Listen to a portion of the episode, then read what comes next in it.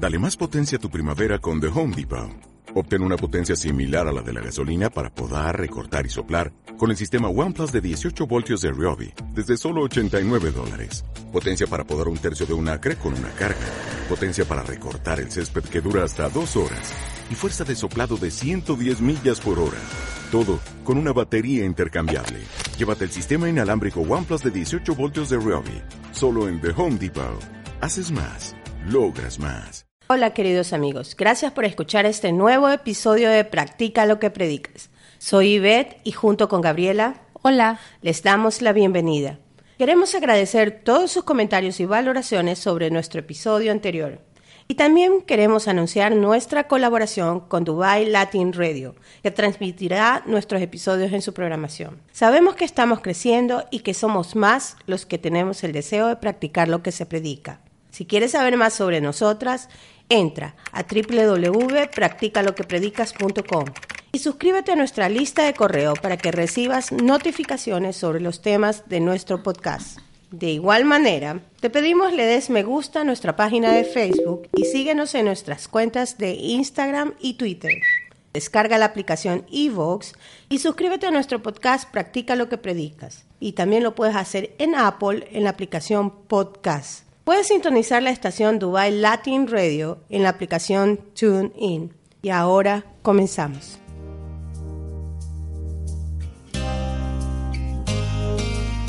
Practica lo que predicas, un podcast para que dejemos el bla bla bla y nos pongamos en acción ahora, con Ivette Barragán y Gabriela Peso.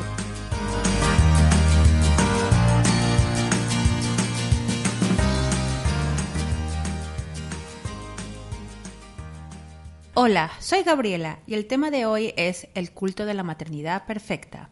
Pero antes, las reglas de este podcast. Cada episodio analizaremos un tema y por dos semanas pondremos en práctica lo que hemos decidido predicar. Hoy este podcast tendrá un tinte diferente porque en la práctica llevamos mucho tiempo de ser madres y lo dejaremos de ser cuando partamos de este mundo. Tampoco vamos a dar consejos de cómo ser mejores madres. Queremos hablar de las expectativas y la realidad, de la vergüenza, de la culpa, de cómo nos comparamos con otras madres, los sacrificios, las autoexigencias y las situaciones que nos hacen creer en algún momento de nuestras vidas que somos malas madres, que no somos lo suficiente, que nuestros hijos van a sufrir y eso determinará la felicidad de ellos en el futuro. Este bla bla bla es diferente y un poco más personal, con información relevante y estudiada, pero que habla más de nuestra experiencia. Y ahora, sin más introducciones, empezaremos con el bla bla bla de este tema.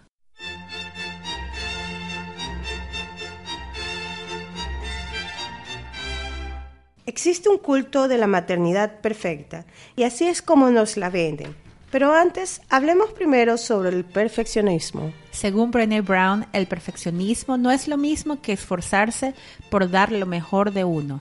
El perfeccionismo es la creencia de que si vivimos, lucimos y actuamos de manera perfecta, podremos minimizar y huir del dolor que causa el juicio, la culpa y la vergüenza. Ahora, con la invasión de información en las redes sociales, en el Internet y en los libros, tenemos muchísimo que optar. Y podemos empezar desde si queremos tener hijos o no.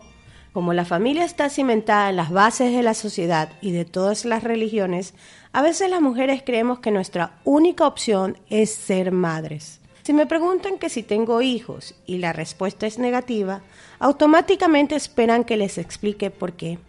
Esto es una situación dolorosa para aquellas mujeres que quieren ser madres y por alguna razón no pueden serlo. Y deplorable para aquellas mujeres que simplemente no quieren ser madres para nada por sus distintas razones. Si decidimos por la maternidad, podrían venir momentos de ansiedad e incluso depresión.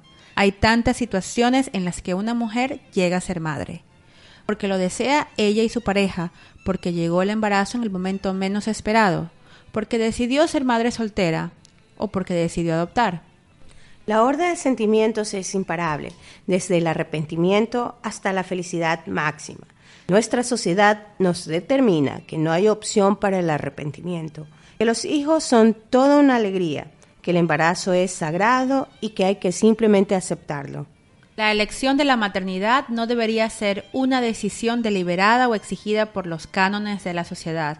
El embarazo no es siempre la dulce historia que vemos en la red o en las películas, y para las mujeres el convertirse en madres es todo un cambio de identidad.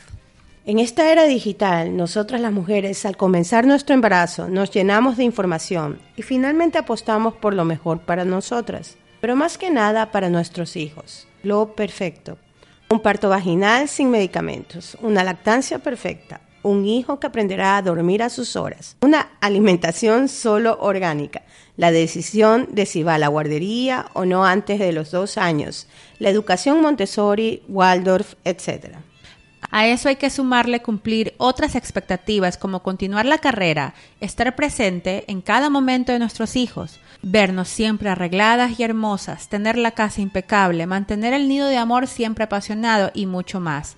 Las mujeres de hoy sentimos una gran presión general para ser perfectas. Pero ¿qué pasa cuando en realidad sucede todo lo contrario a lo esperado? Un parto prematuro, una cesárea no planificada o de emergencia no poder dar de lactar, un niño incapaz de dormir, un niño con problemas de aprendizaje, discapacidad física o mental, una madre aterrada de que toda la información que absorbió no le sirve para nada. Es ahí cuando sentimos que hemos fallado, sentimos culpa, vergüenza y somos simplemente miserables. Una encuesta a través de SurveyMonkey de la revista Time reveló que la mitad de las madres han experimentado vergüenza, temor, remordimiento, culpa e ira debido a complicaciones imprevistas y falta de apoyo. El 70% siente presión social al tener que hacer las cosas de una sola manera. Más de la mitad dicen que el parto natural es importante. Sin embargo, el 43% terminan necesitando drogas y el 22% tienen una cesárea no planificada. Amamantar es otro caso, tan solo el 20% de ellas pudieron hacerlo. La sociedad, los doctores y otras madres son la fuente de presión. Estamos en un mundo lleno de comentarios indebidos y licenciosos, en donde todos pueden juzgar y avergonzar a las madres. Las decisiones que tomamos sobre la maternidad son trascendentales y nos generan ansiedad. Según Sarah Shap Sullivan, profesora de Ciencias Humanas y Psicología de la Universidad del Estado de Ohio, nos dice que existe un culto a la maternidad perfecta, difundido sobre todo en redes sociales, donde otras madres presentan sus experiencias como madres perfectas, independientemente de si eso refleja o no la realidad. Esta es una tendencia que representa una ironía. Al buscar la perfección en la crianza de los hijos, es menos probable que los padres realmente críen efectivamente. Y el preocuparse por lo que otros piensan de su crianza minaría su confianza. Para ser madres en esta era llena de conexiones, no debería perseguirse el mito de la perfección. Que si te esfuerzas demasiado serás la madre perfecta. Es cuestión de control.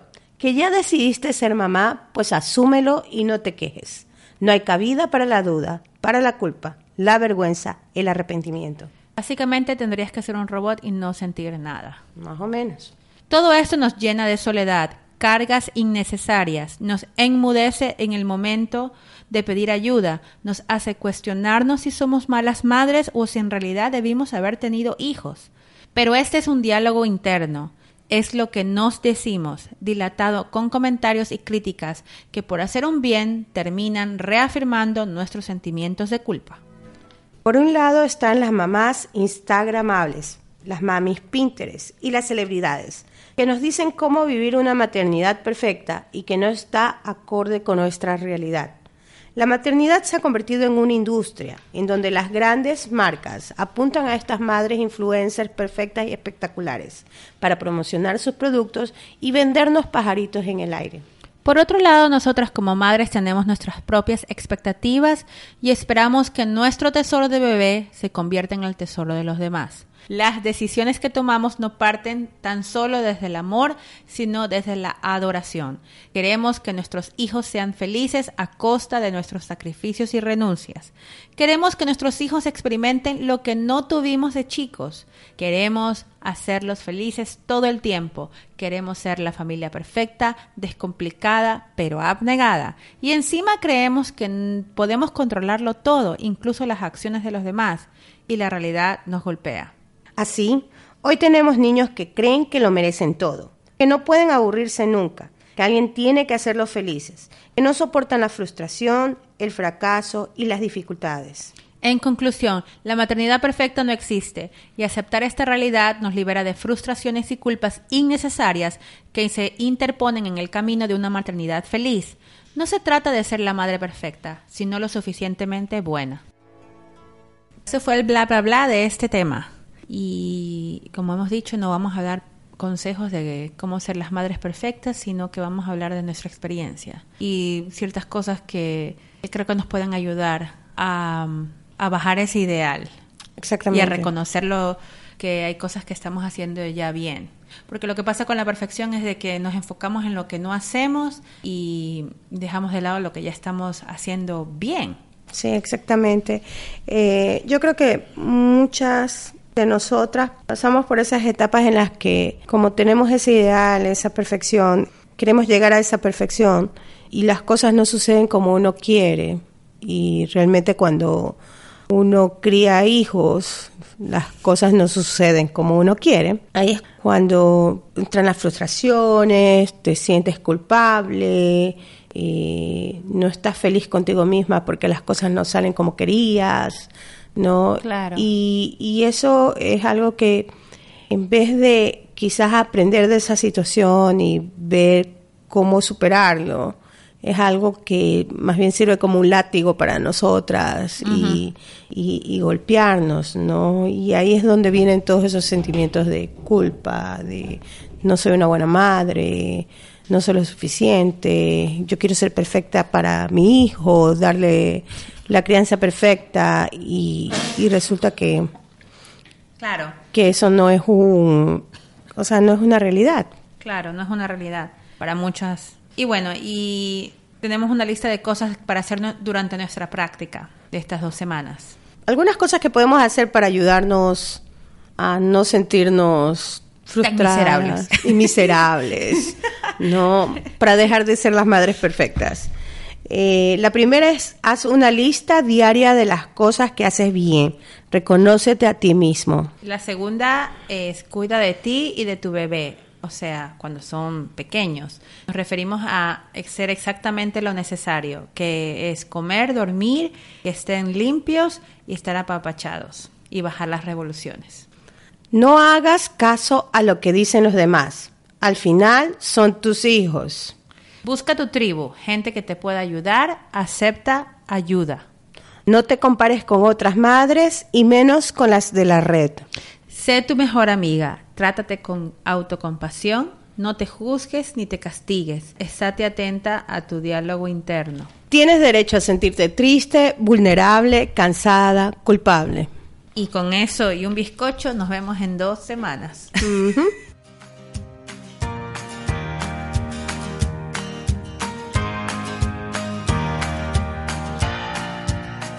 Hemos vuelto y este ha sido un tema complicadito, ¿ah? porque hablar de la maternidad en estos tiempos de cólera en, el Internet no es fácil. Y creo que de una manera lo, lo tocamos en el tema anterior, de cierta manera cuando hablamos de las redes sociales y de cómo eh, da pie para compararnos y hacer ese FOMO, ese, ese, esa miedo a perderse de algo o de que estamos haciendo algo de una manera equivocada o que no somos lo suficientemente buenos haciendo algo y que no lo estamos haciendo. que no lo estamos haciendo y que los otros tienen parece parece que los otros lo tienen eh, todo resuelto. Exacto lo tienen todo resuelto la vida resuelta. Y uno dice pero por qué em, entonces ha sido un tema que que nos costó dar en el tema porque queríamos hablar de podríamos haber hablado de muchas cosas, pero creo que hemos hecho el, el, trabajo. Yo creo que también este, lo que se hace difícil de este tema es que es fácil dar consejos de maternidad. Ah, sí. Todo el mundo es un experto hasta que tiene un hijo. y aún cuando tienes el hijo, es fácil dar consejos a otro claro. sobre maternidad. Y eso no es lo que queríamos hacer. O sea, cada uno tiene que saber cómo criar a su hijo. Bueno, no tiene que saber, decide de qué manera va a criar a su hijo y, y a veces hasta los consejos están de más. Y lo principal de este tema es, por cada decisión que yo tomo en la vida con mis hijos, verdaderamente cómo asumir esas las consecuencias, porque siempre van a haber consecuencias buenas o malas. Asumir esas consecuencias sin sentirme miserable, sin sentirme humillada, sin sentirme avergonzada, culpable, ¿no? Sin, sin compararme, sin, sin estar este, en, esta carrera de, ratas, ¿no? Y bueno, eh, ¿cómo te fue con tu lista, Gaby? El primer antídoto para dejar de ser la madre perfecta es hacer una lista diaria de las cosas que haces bien. Y esto es una cosa que Ived y yo nos inventamos, prácticamente, porque nació de una vez que, yo le contaba a Ivette, nació una vez que yo en un post de Facebook, en una publicación de Facebook, listé todas las cosas que había hecho ese día. En esa época no tenía nadie que me ayude en mi casa, entonces en ese día era cambié tantos pañales, eh, doblé la ropa, lavé la ropa, cociné, me senté a jugar con mis hijos, los llevé, se enfermaron, etcétera, etcétera. Una lista de supermercado prácticamente. Y la gente tuvo una buena reacción a lo que yo puse, porque si tú te das cuenta, también tú tienes tu lista personal de tus cosas personales que quieres hacer. Exactamente. Dependiendo de si eres una persona que ha dejado de trabajar o trabaja desde casa o, o está estudiando, que era mi caso, yo estaba estudiando, eh, bueno, todavía sigo estudiando, pero si yo tengo una lista de cosas las que tengo que hacer para ser mejor persona, yo, o de cosas que quería hacer para mis hijos, por ejemplo, quiero hacer los brownies o los cupcakes, ¿cómo se dice? Los, los pastelitos con mis hijos, o cocinar una pizza, pero a veces no tienes tiempo. Entonces me fijo, me fijaba yo en lo que no tenía, en lo que no había hecho. Lo que no alcanzabas a hacer. Lo que no alcancé a hacer, en vez de darme cuenta de las 30.000 cosas que había hecho ese día, que suelen ser insignificantes, pero si no las hago yo, no las hacía nadie. Exactamente. y, y, que son vitales para la vida de mis hijos, como cambiarles un pañal, que puede ser insignificante, pero es repetido todos los días y, vale la pena vale la pena darme una palmadita en el hombro por decir, oye, tuve un día difícil, pero hice lo que tenía que, lo que era realmente importante. Claro, nosotros en nuestro tercer episodio hablamos de la carga mental y eh, ustedes pueden, bueno, volver a escuchar ese episodio o si no lo han escuchado pueden ir a él. Y ahí hablábamos de todas esas cosas a las que nos dedicamos las madres, que no hace la pareja. Y también hablábamos de cómo esta carga mental produce estrés. Cuando uno tiene un hijo, la carga mental no se duplica, sino se cuadriplica. Sí, o sea, eso es por eh, eso es por n cantidades, o sea, es exponencial. Y, y uno sufre de mucho estrés, aparte de que ha pasado por el cambio radical de no tener hijo a un hijo. O de tener un hijo a tener dos. O de tener un hijo a tener dos. Y de dejar la carrera por dedicarse a los hijos. ¿no? O sea, hay muchas cosas que pasan. Y Traigo a cotación lo de la carga mental porque cuando uno hace demasiadas cosas y la lista es interminable de cosas por hacer, generalmente uno se fija en lo que no ha hecho más que en lo que se ha hecho. Con respecto a los hijos, uno tiene que fijarse en lo que uno siempre hace. Y aunque hayas querido ese día hacer brownies, pero has dedicado tu día a cuidar a un niño enfermo, por ejemplo. A cuidar a un niño enfermo, a uno de ellos que está enfermo, exactamente. No, tienes que pensar en lo bueno que has hecho. Entonces, por ejemplo, eh, conversando aquí con Gabriela, le digo, bueno, ¿cuál es mi lista de cosas, cosas buenas que hago? Pues no. Porque hicimos una, hicimos una lista, perdón que te interrumpa, hicimos una lista de lo, de nuestra rutina, de lo que hacemos todos los días que no nos damos cuenta. Sigue. Sí, y yo le digo a Gabriela, bueno, ¿y qué hago? No, o sea, es y estoy hablando de que tengo hijas mayores, mis hijas ya, tengo dos adolescentes prácticamente en la casa. Y ella me dice, Gabriela, tú me dices, ¿sabes qué? Tú les haces el lunch, las loncheras, comida fresca todas las mañanas. Y ahí cuando caigo en cuenta, sí, pero uno lo ve como una obligación, uno lo ve como algo rutinario, pero eso es una diferencia, ¿no? Claro. Claro que también cuando estoy enferma o verdaderamente he tenido una mala noche o algo así, ya están mis hijas grandes, entonces también les doy a cada uno, tomen aquí dinero y cómprense algo en el bar del colegio. Claro. Pero... Que tampoco tiene nada de malo. Que tampoco tiene nada de malo. Pero como regla en general, y hago las loncheras en la mañana y ya están grandes, ¿no? Y ya debería decir, no, ya lleven solo dinero y coman, pero, pero lo hago. Y, y cuando no puedo hacerla, ya de un tiempo para acá he aprendido que no debo sentirme mal, ¿no? Claro.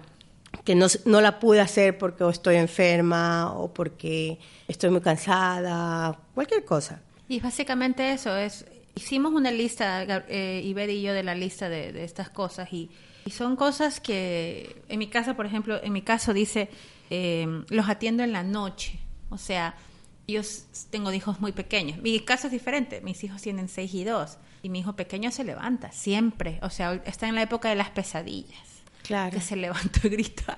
Y tú te levantas como, ¡ay, qué hizo!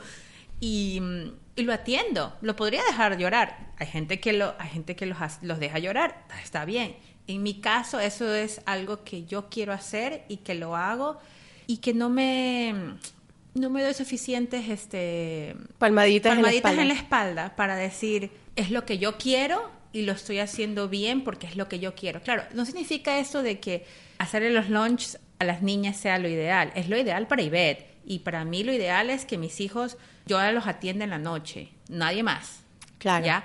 Es lo ideal para cada uno. Y eso depende de, cada familia y cada mujer y cada circunstancia y su salud física, mental y de la de los niños. O sea, no significa que esto es, pero sea lo que sea que tú hagas, haz una lista reconociendo todo lo que haces, desde el pañal que le cambiaste, que los bañaste, que les diste de comer, no sé, mil cosas que hacen las mamás todos los días. Claro. No dejes que lo que no haces empañe oscurezca lo que haces. Mira mil cosas que haces por tus hijos y por ti, por tu comunidad y, por, por la gente a tu alrededor, por tu esposo y por ti. Claro, reconócete, es, es siempre importante, es siempre importante y dentro de, yo creo que también dentro de este reconocimiento de, ok, hoy atendí a mi hijo en la madrugada porque tuvo una pesadilla, eh, Hoy tuve una conversación dura con mi hija porque está pasando por este problema, ¿no? Porque como estábamos también en, nuestras conversaciones estábamos hablando que uno también dentro de las cosas buenas está poner límites, está tener esas conversaciones difíciles, ¿no?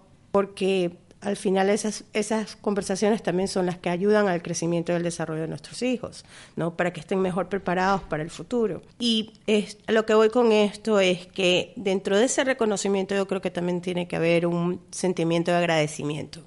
O sea, agradecer que tuvimos, el, tuvimos la decisión para hacer eso en ese momento. O sea, que nos levantamos a, calmar a nuestros hijos, estuvimos ahí para calmar a nuestros hijos, que estuve ahí para mandarles el lunch, que estuve ahí para tener esa conversación dura cuando una de mis hijas está al borde del colapso porque está asustada o preocupada por su futuro, ¿no? Y eso también es cuestión de, de agradecimiento.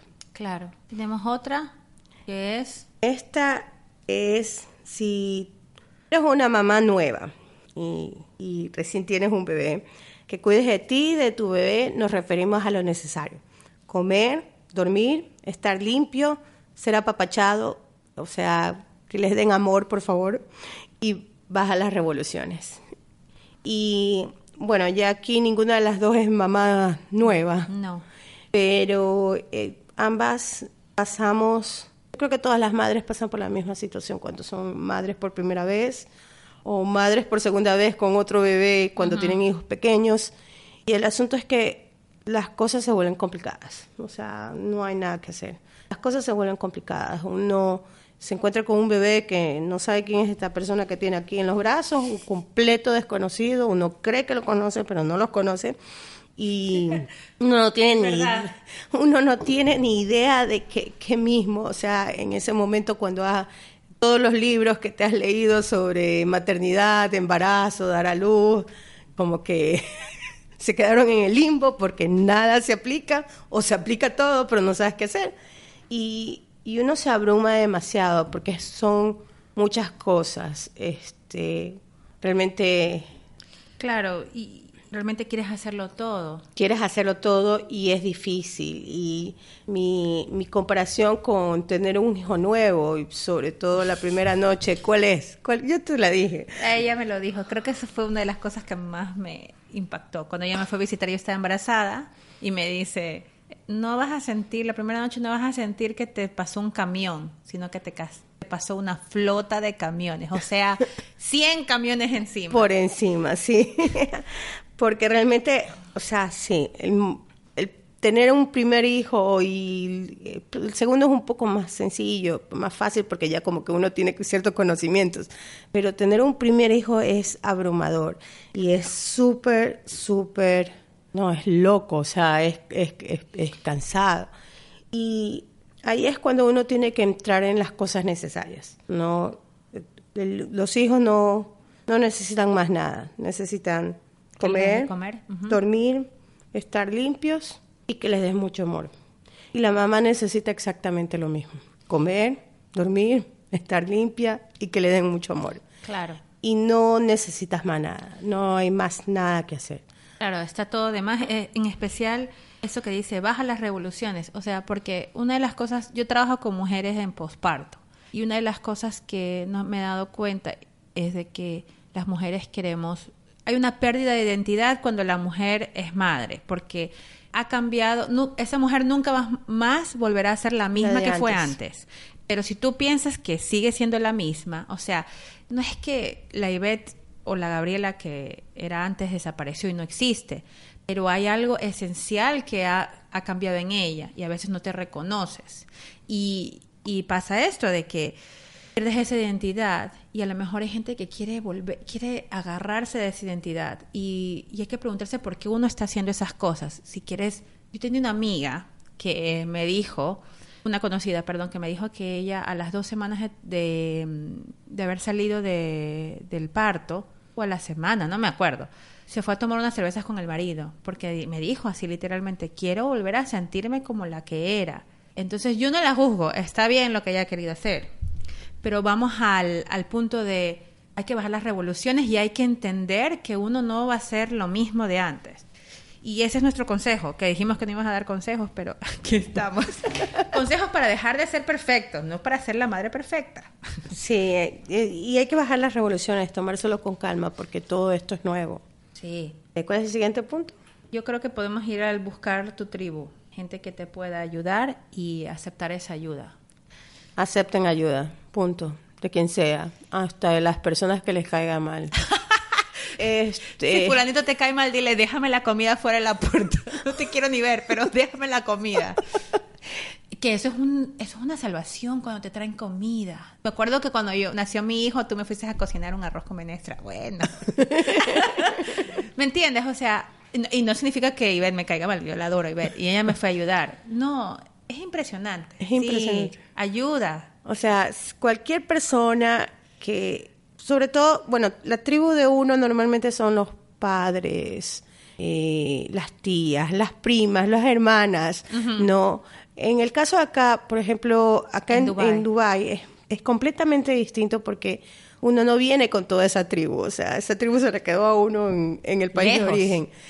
Y, y aquí lo que nosotros logramos hacer como, como familias es extender nuestra familia con nuestros amigos. Y eso es vital. Eso es vital, o sea, es vital.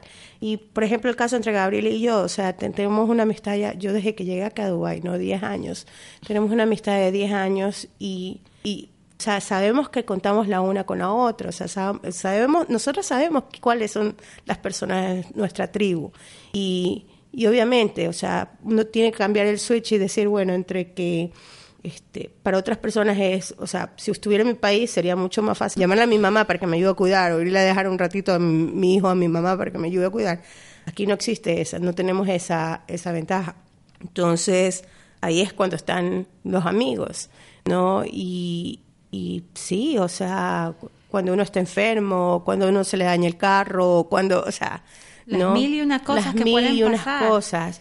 Este, sabes que me quedé, sí, me acuerdo lo- hace tiempo, este, con otra amiga, me quedé tú abajo con los niños y me fue a rescatar, no, con la llanta baja. Porque me has acompañado a... Me, ha- me, Ivette me ha acompañado a emergencias con mi hijo que se metió un espagueti en, el- en la nariz. O sea, mil cosas. Cuando estuvimos hablando del capítulo, estábamos pensando cuáles son esas, esas cosas que se interponen en nosotros pedir ayuda. Ayuda. Y es eso de, pe- de- de lucir perfectos, de que no necesitamos a nadie. Yo de puedo hacerlo somos- sola- Yo lo puedo hacer todo sola, soy autosuficiente. O sea, son esas barreras que nos ponemos nosotros mismos. No significa que tienes que andarle contando a todo el mundo lo que te está pasando, pero es importante eh, sincerarse uno con sincerarse contigo mismo y sincerarse a lo mejor con alguien de confianza, de que realmente necesitas ayuda, Claro. Y este, porque si no es un agobio. O sea, yo creo que las mujeres tenemos que hablar más de nuestras imperfecciones que de otras cosas. Sí. Y no me refiero a las imperfecciones físicas porque en eso somos campeonas. O sea, mírame el gordo de aquí, ay, que tengo esta arruga acá. Mírame me la hiciera- mancha. Mira la mancha. No, no, no, no, no. O sea, esas son las peores imperfecciones de las que uno debe hablar. No, uno debe hablar verdaderamente de sus imperfecciones, incluso de sus abortos, incluso, o sea, Sí, claro. porque, este, por ejemplo, en el caso de los abortos, este, hay, hay, hay abortos que son tan naturales que suceden y que golpean tanto.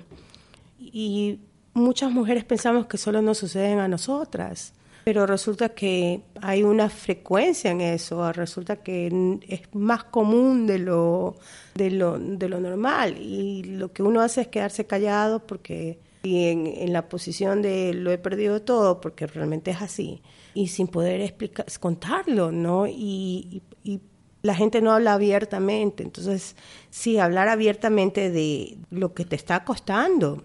¿no? Sí. Y para eso está la tribu, porque tampoco es que vas a ir a hablar abiertamente de, de lo que te está pasando al primer a la primera persona que se te cruza por la calle, ¿no? Claro. O, o a la primera persona que conoces en una reunión, no, ¿no? Entonces, eh, yo creo que eso es importante. Otra cosa de la lista es no hagas caso de lo que dicen los demás, al final de cuentas son tus hijos. O sea, todo el mundo va a tener una opinión de qué tienes que hacer, que dónde tienen que estudiar, qué tienen que estudiar, Deberían comer qué deberían de comer. y uno puede escuchar miles de consejos, todos los consejos. Y ya lo mencionamos en el bla, bla, bla, que la gente es licenciosa, o sea, se, se- ellos tienen todo el derecho de decirte cómo debes criar a un hijo. Y eh, puedes recibir todos los consejos que sea. Y tienes que analizarlos seriamente porque finalmente son tus decisiones sobre tus hijos. Y yo lo que creo firmemente es que cualquier decisión que yo tome sobre mis hijos, yo soy la que tiene que asumir esas consecuencias, porque son mis decisiones. Y para eso tengo que analizar mucho lo que otras personas me están diciendo, porque no, son, no van a ser las consecuencias de las personas que me aconsejan, sino que van a ser las consecuencias mías y de mis hijos. Entonces, eh, no digo que no hay que escuchar, no, pero tampoco digo que hay que hacer caso sobre todo a las críticas, al- a la persona que te diga que lo estás haciendo mal, a la persona que, que, que te diga que así no es, a la persona que, que, que crea que lo está haciendo perfecto, que lo hizo perfecto porque sus hijos salieron de esa manera, pero resulta que nuestra realidad es otra. ¿no? Y Claro, es como cuando vas a hacer un, vas a cocinar una receta y alguien te entrega la receta de cómo cocinó esa comida, pero resulta ser que a lo mejor esa no es la receta que yo necesito. Claro. Porque, de hecho, podemos poner el tema número uno entre Ivette y yo, que yo ya me dejé de quejar del tema. ¿cuál? de, de que cuando, cuando mi hijo todavía era pequeño y tomaba leche, ¿te acuerdas que todos duermen en la misma cama? Dormimos en la misma cama. Y entonces Ivette siempre me da consejos de eso, pero al final ella me cuenta de su historia, de su punto de vista y lo que le funcionó a ella y todo. Y yo lo puedo escuchar, lo puedo procesar y todo, pero al final de cuentas es lo, no es lo que me conviene a mí. A mí me conviene, yo ya le dije, estamos hablando, me conviene otra cosa, yo no me quiero levantar a mí me gusta tenerlos al lado mío. Aunque quisiera tener una cama más grande porque patean muchísimo. Pero al final de cuentas es lo que yo he elegido y son mis hijos. Y ya veremos en algún momento si salen de la cama, ojalá. Pero vamos a esos temas. O sea, yo los recibo el, Puedes recibir el consejo, pero al final tú sabes qué te conviene y qué no te conviene. De la siguiente es, no te compares con otras madres y menos con las de la red. Uh. Sí, o sea, estamos hablando en un mundo de apariencias. Sí. Y puede que incluso hasta tu mejor amiga te, dé, te diga que le está yendo perfectamente bien. Porque eh, es difícil decir, ¿sabes qué? Me está yendo mal. Me está yendo mal. no o sea, más que nada decir me está costando. Sí. No es difícil, no porque finalmente no es que me está yendo mal. Yo no creo que a ninguna madre le vaya mal. No te va ni bien el asunto, el asunto es que cuesta, les nos cuesta a todas. Entonces esas esas mamás que aparentemente lo tienen todo solucionado, esas celebridades que, que van, que salen en las revistas y que salen en la red, que van con todos sus hijos.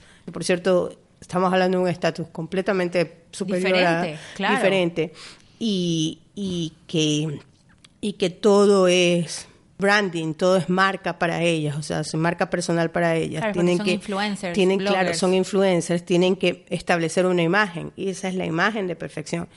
Yo creo que peor que compararse con las amigas es compararse con personas que no conoces en lo absoluto. Con las Kardashian. Con las por Ejemplo.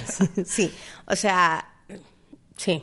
O sea, no hay, no, no, no puedes compararte con una persona que no conoces en lo absoluto, que no vive tu realidad, no, tú no vives la realidad de ellos y eh, si te das cuenta muchas de estas mamás de Instagram, de Pinterest, tienen esas fotos perfectas, eh, eh, completamente digitalmente, este, ¿cómo?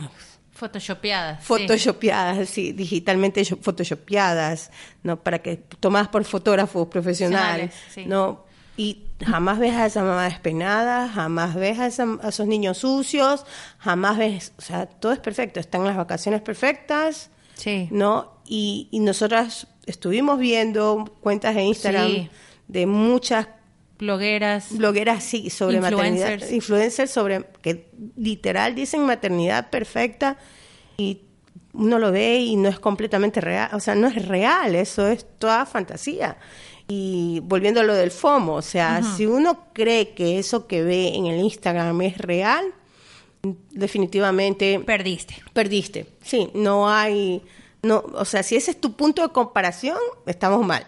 No, porque la vida no es así, la vida tiene altos y bajos, la vida tiene momentos felices y momentos tristes, y tú no, uno tiene que aceptar cada momento de su vida y uno tiene que eh, seguir adelante en cada momento de su vida. Obviamente, eso no significa que no tengan ideales, que no quieran algo para el futuro, que no tengas algún objetivo. No, no, no, no, eso no significa eso. Pero significa que uno no, o sea, no puede anhelar a tener la la familia todo el tiempo como la figura, la foto perfecta. Claro, no, no hay necesidad. Pero también hace daño, yo creo, comprarse con otras madres de tu misma, de tu misma, tus amigos, o sea, que porque fulanito lo hizo de cierta manera y yo no lo hice, no sé, también no es sano. Influye mucho. Influye mucho. Influye mucho. Influye mucho también porque la gente no quiere compartir con otros sus desventajas, sus, batallas. Sus batallas. Yo siempre he sido muy sincera con mis batallas, creo, eh, estimo, pero me ha tocado a mí lidiar con gente que me dice una cosa, pero yo veo que la realidad es otra. O sea, viven una doble vida. Claro, para aparentar. Para aparentar, y, y eso me aleja de ellas. O sea, me aleja em, definitivamente de ellas porque no las siento auténticas. Es, eso es más que todo, además, saber cuando te quieras comparar, y es lo que estoy haciendo yo ahora, es saber que cada cual está haciendo el 100% de lo que puede en el momento perfecto. Vamos en referencia al capítulo de los cuatro acuerdos que si quieren lo pueden escuchar. Siempre estoy haciendo lo mejor que puedo a cada momento con lo que sé. Y punto. Sí. Otro, otra cosa que tenemos aquí es, sé tu mejor amiga. Trátate con autocompasión, no te juzgues ni te castigues y escucha tu diálogo interno. Em, en la práctica ese ha sido algo que yo estoy practicando full. Ah, yo también lo practico también porque sí, es importante cuando las cosas no salen como uno las espera, cuando, cuando tú crees que tu hijo va a hacer una cosa y hace todo lo contrario. Lo contrario cuando has tomado una decisión que no fue la correcta. No, este, es fácil atentar contra uno mismo, es fácil decir, sí, es mi culpa, eh, yo soy una tonta, cómo se me ocurrió, pobre mi hijo, no, este, ahora, o sea, es fácil castigarse y echarse piedras y, sentirse muy mal. Y, y si, si fuéramos nuestras mejores amigas, o sea, nuestras propias mejores amigas, una mejor amiga no te va a decir eso. Una mejor amiga no te va a decir que eres una tonta, que cómo se te ocurrió, que eres más bestia. No. o sea, eres una bestia. No, te lo va a decir. Eso. No, entonces uno, uno a su mejor amiga no le va a decir eso tampoco. Tampoco te lo, sí, no te lo dices, no se lo vas a decir ni te lo van a decir, si son realmente amigos. No significa que no vas a ser honesta y sincera contigo, pero no hay necesidad de autoflagelarse, más que todo. Y eso es a lo que nos referimos con estar atenta al diálogo interno, o sea, ¿qué me estoy diciendo yo de mí de mí misma. O sea, me estoy hablando yo, siempre te estás hablando constantemente. O sea, no significa que escuches voces y que estés loco. No, es, hay un diálogo interno. Esté, está, está, tienes que estar atenta a lo que te estás diciendo con respecto a lo que está pasando en ese momento. Y cómo te sientes, también uno es físico. Claro. El sentimiento, el, el, la emoción es física también. Y yo creo que aquí, aquí vale también de decir, por ejemplo, que pasó esto, tomé esta decisión, no fue lo acertado, estoy pasando estas consecuencias. Y, o sea, ¿qué puedo hacer al respecto? Darse cuenta, exactamente, darse cuenta de, ok, por esto sucedió todo esto, ¿qué puedo hacer al respecto para, que, para solucionarlo? ¿Qué puedo hacer al respecto para no repetirlo? Y, y cómo seguir adelante y no permitir que esto me siga picoteando, carcomiendo, en, en, la cabeza, ¿no? Cómo dejar, o sea, sí, dar la vuelta a la página y seguir adelante, seguir leyendo el libro. Entonces esa ha sido nuestra, nuestra práctica sobre ser tu mejor amiga. Y la última que tenemos es, tienes derecho a sentirte triste, vulnerable, cansado, culpable, enojoso. Sí. Claro, porque prácticamente es lo que dijimos es como que no tienes derecho a sentir nada cuando eres madre. No te, nunca, tus hijos nunca te pueden ver llorar, nunca te puedes poner brava. No. O sea, es lo que tú quieres en ideal. no puedes arrepentirte. No puedes arrepentirte nunca de nada. O sea, nunca te vas a poder sentir culpable de nada. Sí, o sea, lo que yo decía, decida mal o bien, es porque soy mamá y tengo que aguantarlo. O sea. Claro, o de sentirte cansada, o de sentirte. Es que lo tengo que hacer porque sí, pero tengo derecho a decir estoy cansada, tengo derecho a decirle a, a mi familia, no lo quiero hacer. O sea, yo creo que también aquí está esto también de poner límites, que también lo hablamos en la carga mental. Este episodio tiene mucho que ver con la carga mental, porque eh, pudiendo manejar la carga mental podrías aligerar mucho de la culpa, de, esa sentirte inadecuado, de que no estás haciendo lo suficiente. Entonces te puedes dar cuenta de que estás haciendo muchísimo por tus hijos y por ti. Pero volviendo al tema, es el derecho a sentirte de la manera de cómo te sientes y valorar lo que, o sea, valorar eso validar eso, no es validarlo. Darte, cuenta de lo que estás sintiendo. Si estás cansada, tienes que decirlo, decirle a tu pareja, a los chicos si ya están más grandes. No, ¿saben qué, chicos? Estoy cansada, necesito bajar mis revoluciones, necesito sentarme un rato. Eh, pueden esperar un rato para la, la comida. La comida claro, si son más grandes. No, sí, o si no saben que... No puedo manejar y llevarlos a donde quieren ir. Sí, no puedo llevarlos a todas las partes donde quieran ir. Eh, la verdad, o sea, he tenido un día muy largo en el trabajo, en la casa, como sea. No, eh, me siento triste porque pasó esto en el trabajo. y, o sea, realmente y los, los hijos, y es bueno que los hijos vean eso. Vean esa lucha, ¿no? sí. Es, es bueno porque así uno, los hijos se dan, sienten empatía y, y aparte de eso crecen apoderándose de los sentimientos, no apreciando los sentimientos, que cuando están tristes saben que están tristes, que cuando están cansados saben que están cansados, no y eso los vuelven personas empáticas, personas más sensibles, ¿no? Entonces, aparte de eso es bueno para los hijos. Además, eh, viendo las luchas que tienen los padres, porque se dan cuenta de que los padres no son perfectos, ellos tampoco tienen esa idea de que mis papás eran perfectos y cómo pudieron ellos hacer. ¿Entiendes? Ah, no, mis padres nunca lucharon con, con un fracaso, no saben lo que es sentirse triste, no saben lo que es... No, los papás sí sabemos esto, sí sabemos, nos sentimos tristes, somos humanos. Y también ellos dan permiso para poder sentir esos sentimientos también, como tú dijiste. O sea, Claro. también se dan permiso para...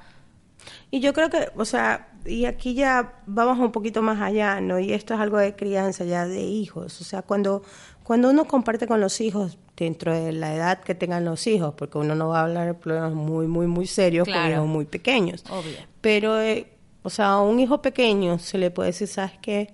He hecho mucho de esto. O sea, piensa que has corrido cinco vueltas a la cancha de fútbol de tu, cole- de tu escuela.